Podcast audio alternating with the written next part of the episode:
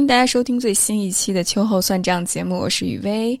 那今天我想跟大家趁这个机会聊聊天儿，说一说自己的心里话，所以这又是一期自我独白的节目。之所以想做这期节目，一部分原因是因为，啊，我除了以一个咨询师的身份示人之外，我还有一个非常重要的责任。我自己感觉，去普及一些关于心理学、社会学、一些人文学的一些常识和思路。当然，并不是说我在这方面多么的有建树，或者是多么的有资格，只是希望能够把这些我读到的、我体验到的一些不同的想法和大家分享。希望某些小伙伴能够在某个时刻听到这期节目的时候，觉着哦，原来。我不孤单，并不是一个人这么想，所以我更多的是希望能够以自身的经验为出发，去产生出一些更多元的、更不同的知识，和大家一起去分享和讨论。也希望观点能启发观点，知识能启发知识。这样的话，我们每个人其实都是一个非常宝贵的知识生产者，也让我们更好的去认识和思考这个世界。那一开始我其实挺想回应最近我经常收到的一些回复还有问题，那我基本上归为两大类。那第一大类是我作为一个信息传播者的一个身份，或者是内容创造者的一个身份，因为熟悉 Courage to Become 这个公号的很多的小伙伴都知道，我写了一个叫做有毒关系的这个专栏。那这个专栏更多的我们是讨论一些。控制和被控制的关系，或者是我们今天常说的、常见的 PUA 的关系，精神控制的这些关系。当我做这个选题的时候，我并没有意识到这个问题的普遍性。当真正做了之后，我突然发现，其实，在我们日常生活当中，一些小的用词，包括一些对话，在无意识中会产生一些控制，或者是。被控制的一些行为，那如果我们不去讨论、不去觉察的话，很可能就会过去。但是我们虽然意识上有的时候并没有那么注意，但是我们很多时候情绪和身体是非常诚实的。所以我觉着，如果当你说话，听到别人说话感觉不舒服，不管是情绪上或者是身体上，那很可能对方的话可能刺激到过去的你一些经历，或者是现在边界感。一些小伙伴们回复，那你说这些问题会不会感觉很累啊？你天天生活在那些充满负能量的那些环境里，肯定过得特别不幸福。还有一部分甚至说，哦，那你写这些东西。是不是就是在博眼球，想去吸引流量什么的？所以在这儿，我特别想统一的回复。其实我一直不太清楚什么是正能量，我一直搞不清这个词，所以我就翻了翻那些说我累不累啊、不幸福啊、或不博眼球啊这种小伙伴的一些他们的分享，我看到其实。更多的是一种非常主流、非常官方、报喜不报忧的那种态度。那我也非常能够理解，这个是个人的选择。其实批判是一种学术传统，批判并不代表着错，它更多的是在既有的一些社会现实里面去表达一些不同的声音，给大家一种不一样的思考方式。所以，这其实也是一种讨论和思考。并不说我去批判这件事情，我一定就是意味着它是错的，而更多的是提供一个多元的视角，而打破我们的这种非黑即白或者是对与错的这种认知，给我们一种不同的角度去看问题。当我去尝试跟他们去交流这个时候，我就会发现，其实很难让跟你保持不同经验或者是论题，比如说很多时候。他们不了解这种批判的这种传统，或者是可能在从小到大受到的教育里面并不鼓励大家去批判、去思考，有绝对的权威的话语是绝对正确的，那这样就很难我们达成一种共识。所以我就会发越来越发现，你要想去说服一个人，特别是对方跟你有不同的生活经验，或者是你们出发的这个角度论证是不一样的话，很难去达成一种一致。所以我渐渐的从想去说服别人，慢慢过渡到一种我愿意把这个故事讲出来。那大家是否愿意听，这就是对方的一种选择。我不必去强迫对方认可我或者是接受我。但是如果他愿意，我这边一直会保持着这种声音。那我也非常欢迎不同意见的小伙伴们，我们可以一同去交流这个问题。呃，我还经常会被问到，就是那你总听一些负能量的故事，难道你都不会受影响吗？嗯，你天天听别人吵架，或者是被 PUA，甚至是精神控制，那你是不是内心当中也变得特别的黑暗？那你向哪儿倾诉呢？我我觉得这个问题非常的有意思。嗯，因为我会发现，大家似乎不管是刚才我提到的那种看到小伙伴们的留言，呃，还是我在线上也好或者线下也好接触到的这些问题，大家似乎对于这些负能量或者是负面情绪，都特别的害怕，就是一感觉一遇到的话，就好像像一个瘟疫一样，或者是遇见了洪水猛兽一样，马上要逃跑，或者下意识的可能要去反抗或者是回避。但如果大家对情绪有有了解的话，都会发现，人类的六种情绪，其实只有一种情绪是我们现在公认的正能量的，那就是快乐。那还有五种，另外五种情绪，它们分别是惊讶、厌恶、愤怒、恐惧和悲伤。那这五种情绪。其实听起来好像都不那么正能量，是不是？所以，如果我们真的相信人类的基本情绪有六种的话，那可以表达的只有一种的话，那那五种到底是干什么的呢？我在这儿特别想引用一个我最近看到的一个 TED Talk，一个心理学家，他叫苏珊·大卫，他提出来一个非常有意思的概念。叫情绪灵敏力，用英文来讲就是 emotional agility。在这个 TED Talk 里面，他就说到，其实情绪背后都代表着一个重要的信息，帮助我们告诉我们内心当中的需要是什么。那其实情绪它本身是没有好坏之分的，那真正好坏之分的，其实都是一种社会评价，比如。你要跟男孩说，男孩不能哭，大男子汉，对吧？你要坚强，不能哭哭啼啼的，总是表现的那么像个女孩子一样娘娘腔。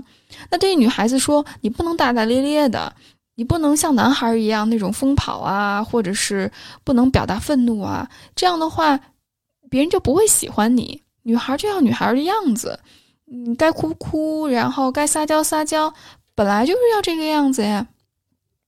那我自己的一个非常深刻的体验，就是前一段时间参加了一个在北京蓬蒿剧场的一个工作坊里，那个工作坊是给专业演员设计的，我就 莫名其妙的就参加了，然后结果这个运动量之大，让我最后只坚持了一半，后两天我实在坚持不下去了。但是我觉着这个工作坊给我带来一个特别宝贵的体验。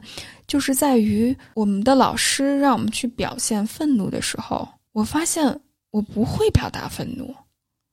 就是除了愤怒所说的就是你感觉你要怒气爆发，要发出那种嗯的那种，就是啊我生气我生气的那种愤怒的感觉。其他时候我我是没有这种愤怒的记忆的。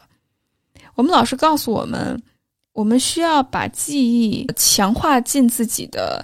肌肉里面，这样的话，每当我们有这种反应的时候，因为情绪是来自于外界的刺激，但是外界的刺激并不会直接先到达我们大脑里，而是通过我们的身体反应才带动我们的情绪。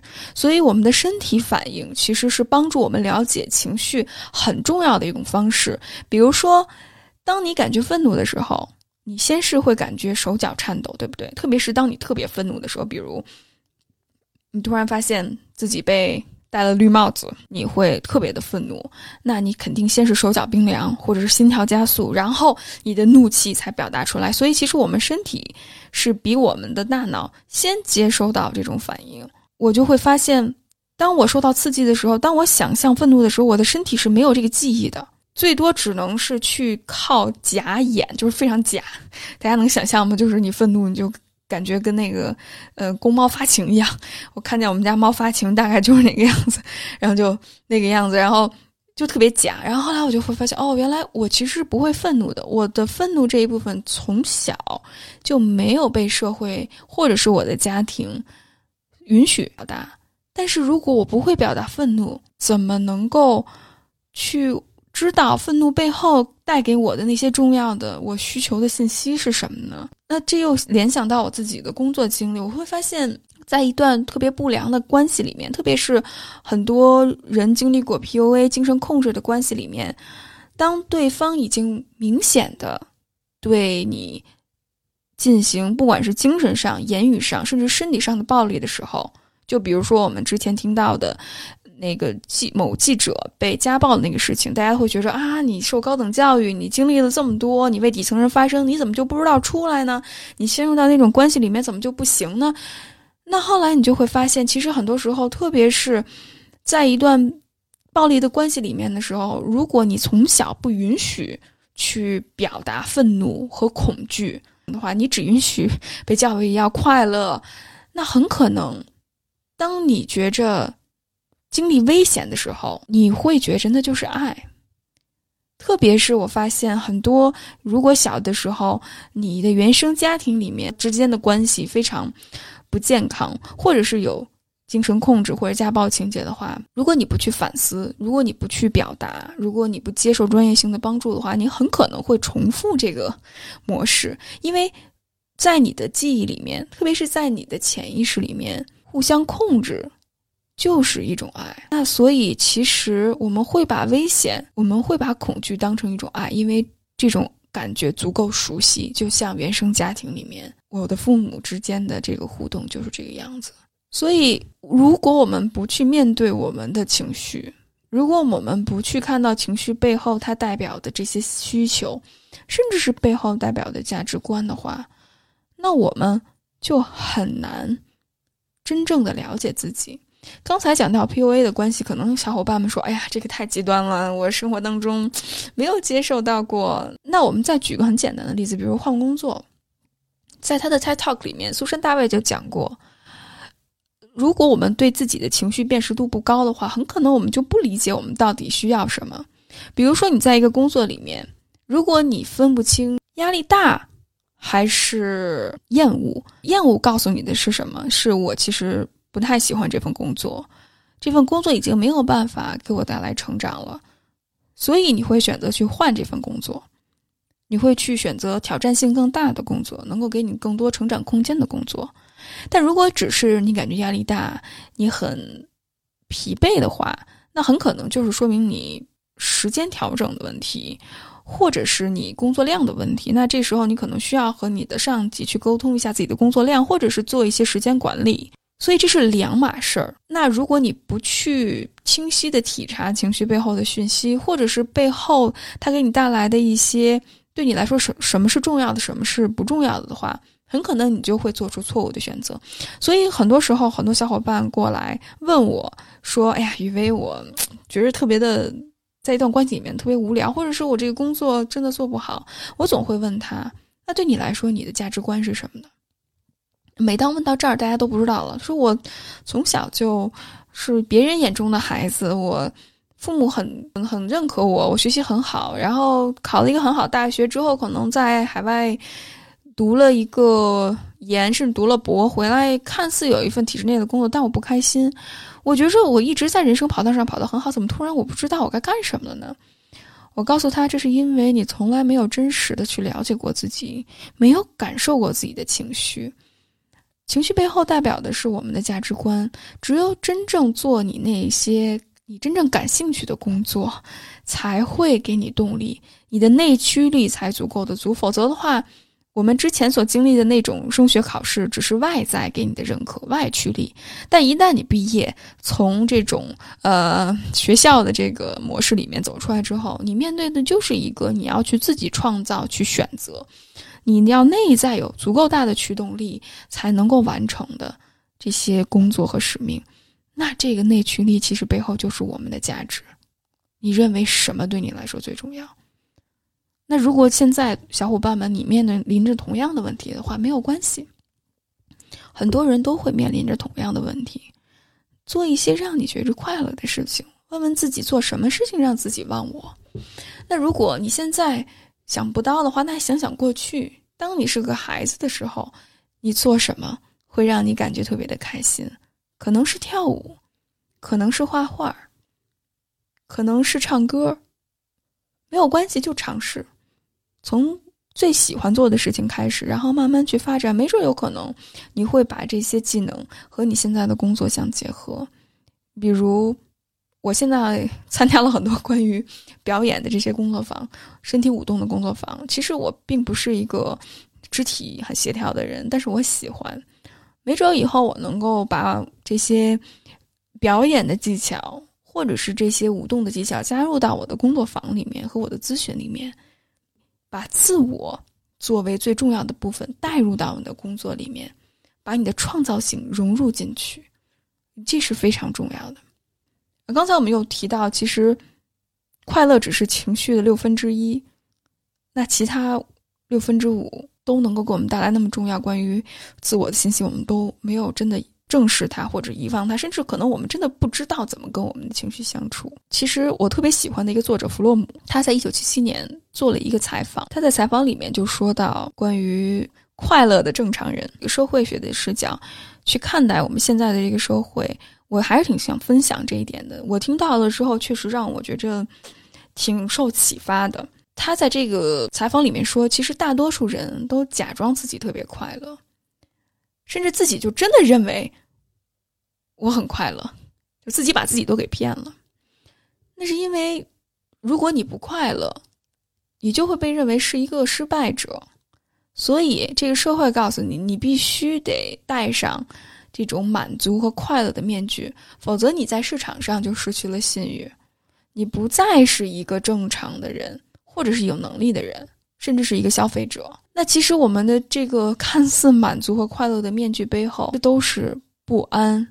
易怒、愤怒、抑郁、失眠、不快乐，这就是弗洛伊德所说的文化中的不安。但是，这种不安其实并不是来自于文化当中，而是资产阶级社会的不安。这个社会把人变成了工作的机器，忽略了所有重要的事情，关于人重要的事情，比如说爱的能力，还有批判思考的能力。其实。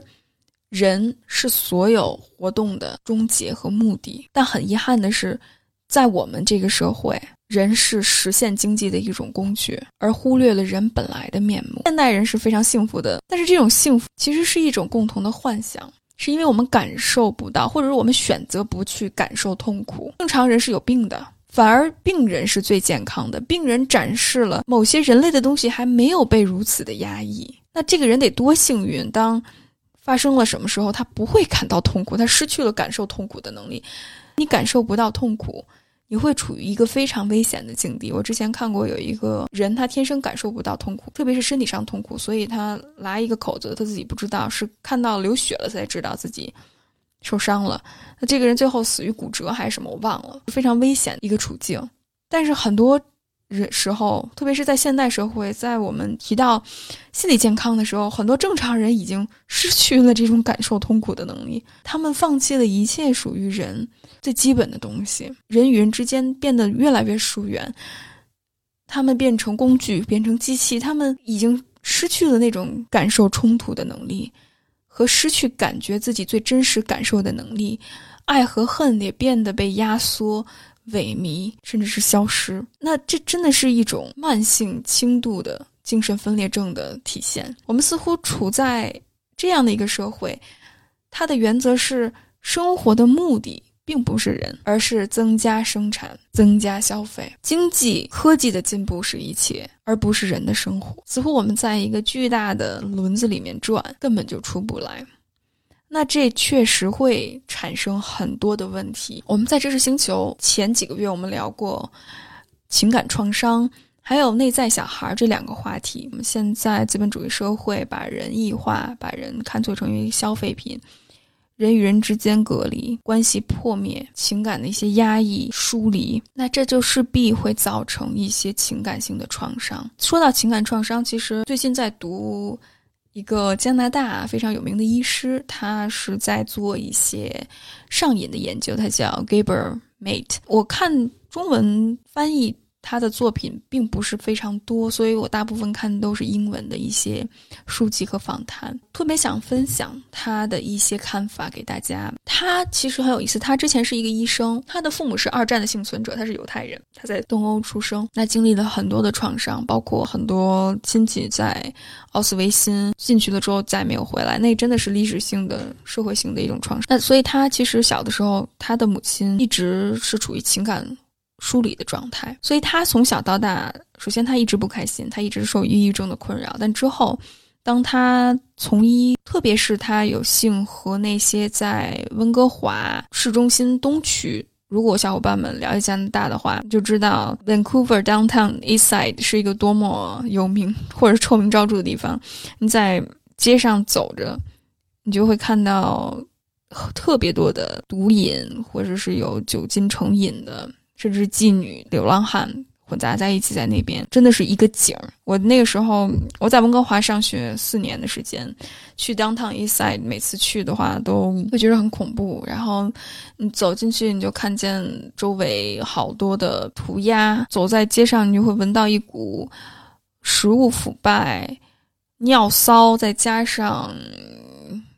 发霉的那种味道，就很脏、很乱、很差的那种地方，很少人真的去那边 去待着。那那边离唐人街近。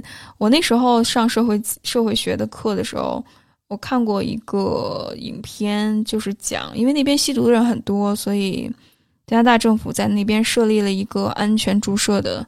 一个诊所，你没有办法去不让他们这么做，你只能帮助他们更安全的去注射。呃，我因为如果你不去帮他们，他们很可能，我看到最让我震惊的一个例子就是他们会拿，比如说雨水，甚至是尿液，特别脏的液体混着白粉儿，然后注射到身体里面去，然后甚至很多其他疾病犯了被抢救回来之后，他们会。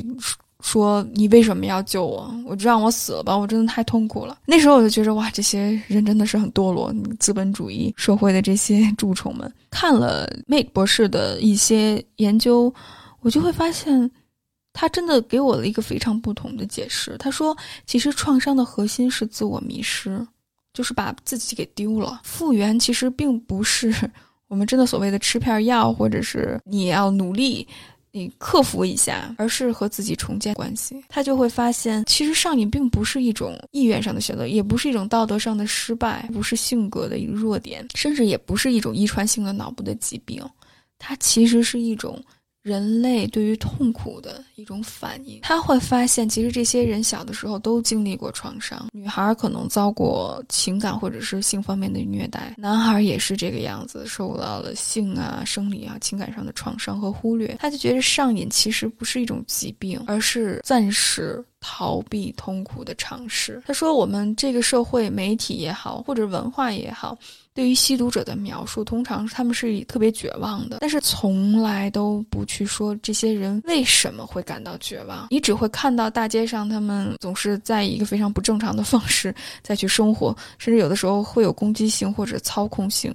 甚至是让人感觉特别的不安，但是没有人真正的去了解，在他们身上到底发生了什么。西方以所谓医药为主的这种模式，会把一个人当成一块肉一样治，给你药啊，给你注射，让你去暂时遗忘这些痛苦。但是这些痛苦其实是一个很重要的征兆，告诉我们，我我有些问题了，我需要解决。但是没有人似乎关注背后的问题是什么，而大家总是想的，你去吸毒，你是一个不好的人，你是一个软弱的人。但其实如果我们真的从一些些研究调查发现，这些医药模式，它真正能够帮助到这些有瘾的人，只有百分之五到百分之十的成功率就不错了。Make 博士发现，其实并不是我们做的不够多，而是我们的方式方法错了。真的需要得到帮助，而不是再次被惩罚。因为这些人是因为他们的创伤，他们不知道怎么去解决，所以他们感觉非常的羞愧。我最近看很多关于羞愧感的研究，我就会增强我对羞愧的理解。我们一直觉得羞愧就是，哎呀，觉着不好意思啊，或者是脸。红心跳啊，是在去躲避什么？但后来我就发现，其实羞愧就是当你和你最真实的感受。断裂，你没有办法去感受到自己，特别是你一感受到自己，你会下意识的感觉羞愧的时候，这种羞愧就是非常有毒的。其实羞愧本身是保护我们的，让我们在受到威胁的时候，能够和自己情感发生一种断裂，让我们不去承受过多的痛苦。但是久而久之，当这种羞愧持续性太强，甚至是有毒到我们没有办法去感受我们真实的感情了的话，那这就是这时候就出了问题了。所以他会觉着问题的发生。永远是关于他们自己，所以如果我受到这样的伤害，我一定是一个特别可怕的人，或者是特别的一个失败的人。如果我被性虐待，没有办法反击，那我一定是一个特别软弱的人。所以这种深深的羞耻感，它其实是伤害自己的，而不是真的去谴责那个施暴者。那就是因为这种忽略、虐待没有被看到，被社会定性为不正能量、负面的。不道德的、软弱的，就会给这些人带来更大的情感上的痛，让人几乎没有办法承受。那但他们做的就是用这些药物、酒精也好、毒品也好。这些强迫性的行为来缓解自己的痛苦，创伤本身是没有被提及的。你去看一个 X 光片，去看一个 MRI 的 study，反映在电脑上的，反映在片子上的，其实都是一个结果。背后的原因是什么造就了这种结果？没有人真的去问。我们整个社会是在用法律也好，消费也好，去虐待这些本来已经伤痕累累的人。然后你再去问他，你为什么不好转？为什么陷入到这种自我的恶性循环？为什么不听呢？为什么不好？好转的？为什么还不放弃这些不好的方式方法呢？他们是不会放弃的，因为你越去强迫他改变，你越去给他这些源源不断的负面能量，去评判他，你去打压他，他们的受的伤害就越大，越需要逃跑。上瘾不是问题的核心，情绪的痛苦。情感的创伤才真的是上瘾，只是一种解决问题的方法。虽然这种方法非常的无效，所以如果真正当你想去帮助这些人的时候，你需要真的去问合适的问题。你可以问他们。是什么让你觉着这么痛苦？你有没有什么资源能够帮助你感觉好一点呢？而不是只是给他们下一个判决。当他们内心的力量不断的上升，自己情绪的创伤逐渐的疗愈的时候，那一刻可能他会以一种更具有创造性、前瞻性的方式来处理疼痛，而不是陷入到这种无穷无尽的恶性循环里面。说到了这种毒瘾也好，酒精成瘾也好，大家可能会觉着那离我关系并不是很近。那还有一个可能和大家更近一些，关系成瘾的这个词，这也是我和社群的小伙伴经常聊到的一个话题。英文上叫 codependency。那 codependency 有不同种的翻译，有些翻译是共生啊，或者是呃共依附啊、依赖型人格啊、讨好型人格都会有。但是我觉着我最喜欢的还是关系上瘾这个概念，因为。Codependency 这个词一开始源于成瘾研究。心理学家发现，很多酒精上瘾的家庭背后都有一个无效甚至有毒的家庭系统。可能某个家庭成员情感不成熟，控制欲很强，或者是有一些人格障碍的倾向，比如自恋型人格、反社会型人格、边缘型人格。如果你跟这种家庭成员成长的话，很可能对方总是把自己的需求放在第一位，而不会去考虑你的需求。很可能对方会忽略他的孩子，甚至可能给孩子一些他们不需要的东西，而不真正去看到孩子们真实的需求和情感需要。所以孩子们只能够去迎合父母，先去满足父母，再去照顾自己。所以其实这是一个很痛苦的感受，因为我自己不重要。特别是当父母又又有一些 drama 的一些行为的时候，他就会觉得都是我的错。所以这种。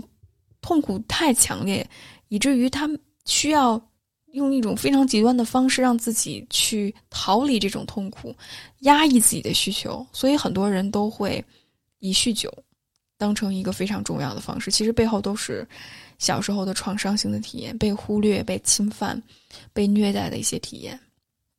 那很多人在亲密关系当中，我们经常说到的一些什么吸渣体质啊、恋爱脑啊，或者是强迫性重复，它的确有像这些酒精上瘾人士的特点，比如深陷一段不良关系很难走出来。所以，关系上瘾其实就是难以从一段不良关系当中放手，而原因往往和原生家庭有关，比如小的时候父母没有给予孩子足够的关注、连接、认可。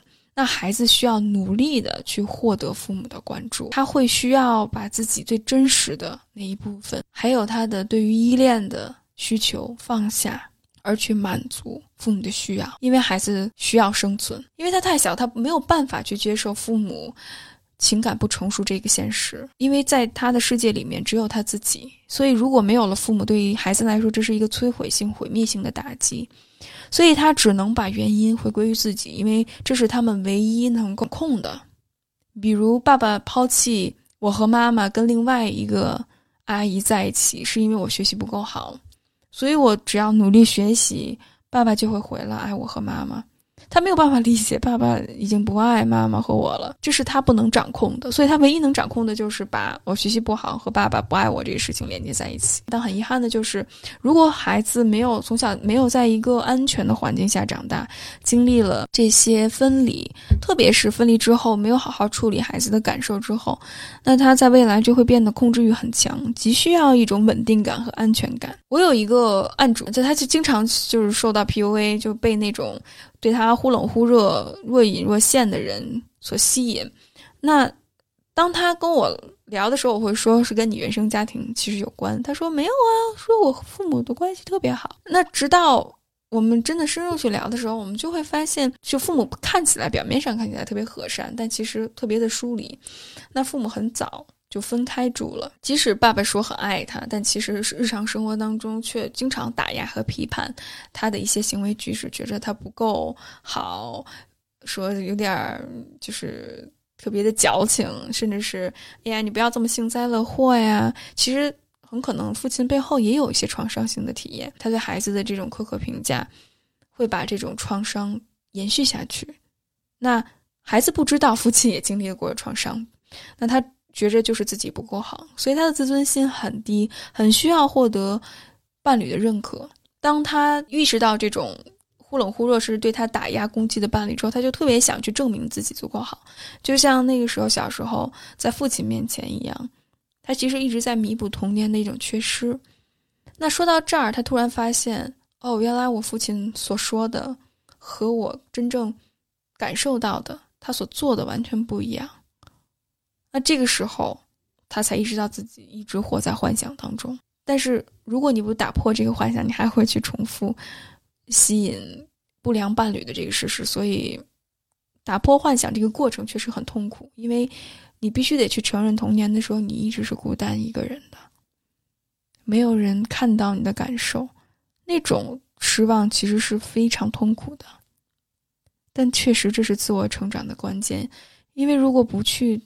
打破幻想，还是会被潜意识驱动。这种驱动其实背后就是创伤。特别喜欢我的朋友心理咨询师李健说的话，就是我们来到这个世界上就是为了去感受爱，去体验爱的。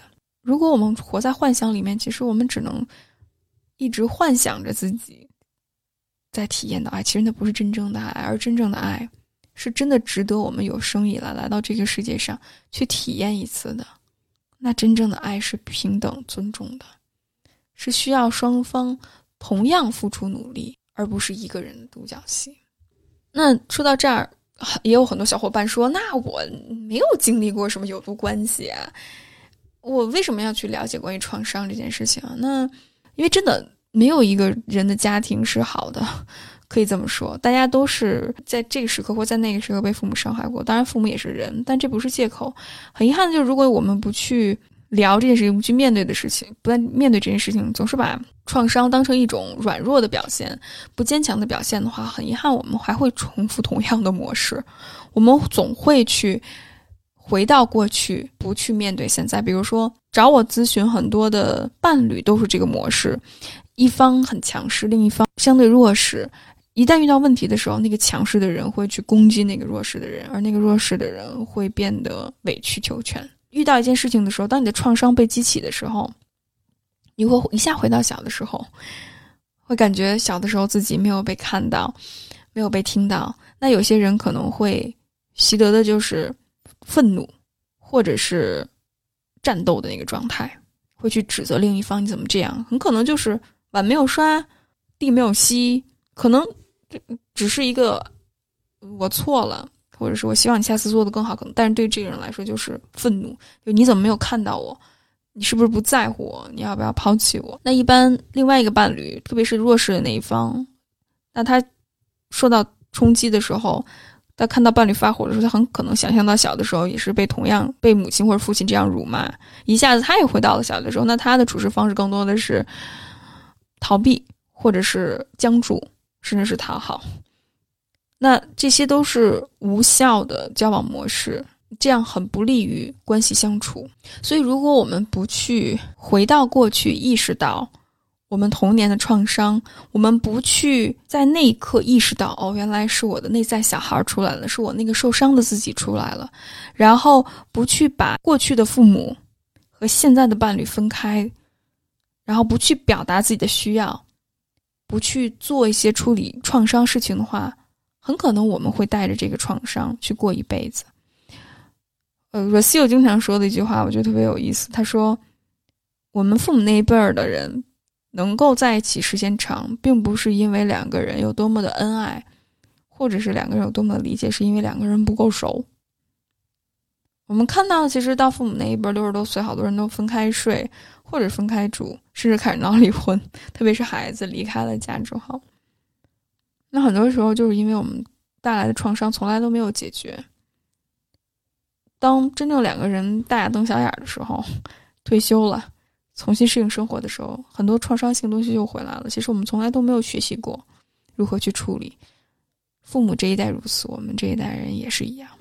呃，大家都说啊，这些都是那些有病的人，或者是那些家庭畸形的人。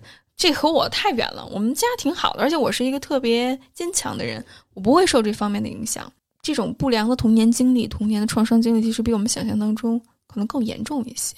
不良的童年经历在最近学术上是一个挺热门的研究，越来越被公众接受。呃，美国疾控中心他们之前调查了一万七千五百名成年人，去让他们叙述自己不良的童年经历，这些包括身体。情感或性虐待，也包括身体或者是情感忽视，还有父母的精神疾病、药物依赖、监禁、父母分居或离婚、家庭暴力等等。他就让大家去选择你是否有过这些经历，然后每选择一项你就得一分儿。然后后来他们就会把这些不良的童年经历分数和健康结果联系起来。他们发现非常惊人的结果。那这个结果包括两部分。那第一就是。不良童年经历是非常普遍的，百分之六十七的人至少有一种不良的童年经历，百分之十二点六的人，也就是八分之一的人有四种或者四种以上不良的童年经历。那第二件事儿就是他们发现，不良的童年经历和健康结果之间存在着非常紧密的关系，那就是不良童年经历得分越高，他的健康结果就越差。不良童年经历分为四分或以上，他们患慢性阻塞性肺疾病相对的风险是不良童年经历得得分为零的人的二点五倍，肺炎的得并发率是也是二点五倍，抑郁症是四点五倍，自杀率超过十二倍。说了关于这么多关于创伤性的事情，希望没有让大家感觉非常痛苦。我只是希望去真的借着这个机会让大家去了解自己的负能量。或者情绪的复杂性，帮助大家去了解一个更丰富、更多维的人的体验，而不只是我们经常说的正能量。这样其实会给我们会会是让我们变得很扁平化。在我的小小的咨询室里面，就有很多的人对这个事物或那个事物上瘾的，可能是钱、工作，也有可能是性、毒品，还有酒精。那我们社会有没有给我们一个安全的空间，超越评判和指责？我们能够真正去看到这些行为背后的痛苦和一种需要的表达呢？我研究生读的是历史学，我学的是我们六七十年代发生的一场浩浩荡荡的运动，这种历史性的、社会性的灾难，可以说是灾难，会给人带来多少的创伤呢？很遗憾的是，我们没有办法言说。那这些痛，当你没有办法言说的时候，就会随着在私人领域里面被表达、被重复。这时，这种影响太深远了，我们真的都没有办法去估量。回到亲密关系，我在私人领域也看到很多这样那样的事情。我们还能说创伤离我们很远吗？我们还能只是说这是一个正能量的社会？所以你要开心起来。这种正能量也好，或者是积极乐观也好，有的时候甚至变成一种毒品一样，去打压我们，让我们没有办法去体会人的丰富性，还有我们的情感的复杂性。如果没有体会过痛苦，如果没有去了解痛苦，我们怎么能够知道什么是真正的快乐呢？所以，其实任何事情都有两面性。刻意关注一面的话，那我们真的是失去了对于事物整体性。的一个丰富的了解，承认痛苦不是软弱，它是一种认识自我的重要途径。那最后，我想引用哥伦比亚大学心理学家安德鲁·所罗门在《正午之魔》里面的一段话，结束我们今天的分享。在未来，我们有可能通过化学操控去定位、控制、消除体验痛苦的大脑回路，但我希望我们永远不要这么做。去除苦难回路是扁平化我们的体验，是损害一个更为有价值的复杂整体。哪怕它的每个部分都令人痛苦，去爱、被爱，都要置身于巨大的痛苦中。而这样的体验令人鲜活。非常感谢大家收听最新一期的秋后算账节目。我们下周再见。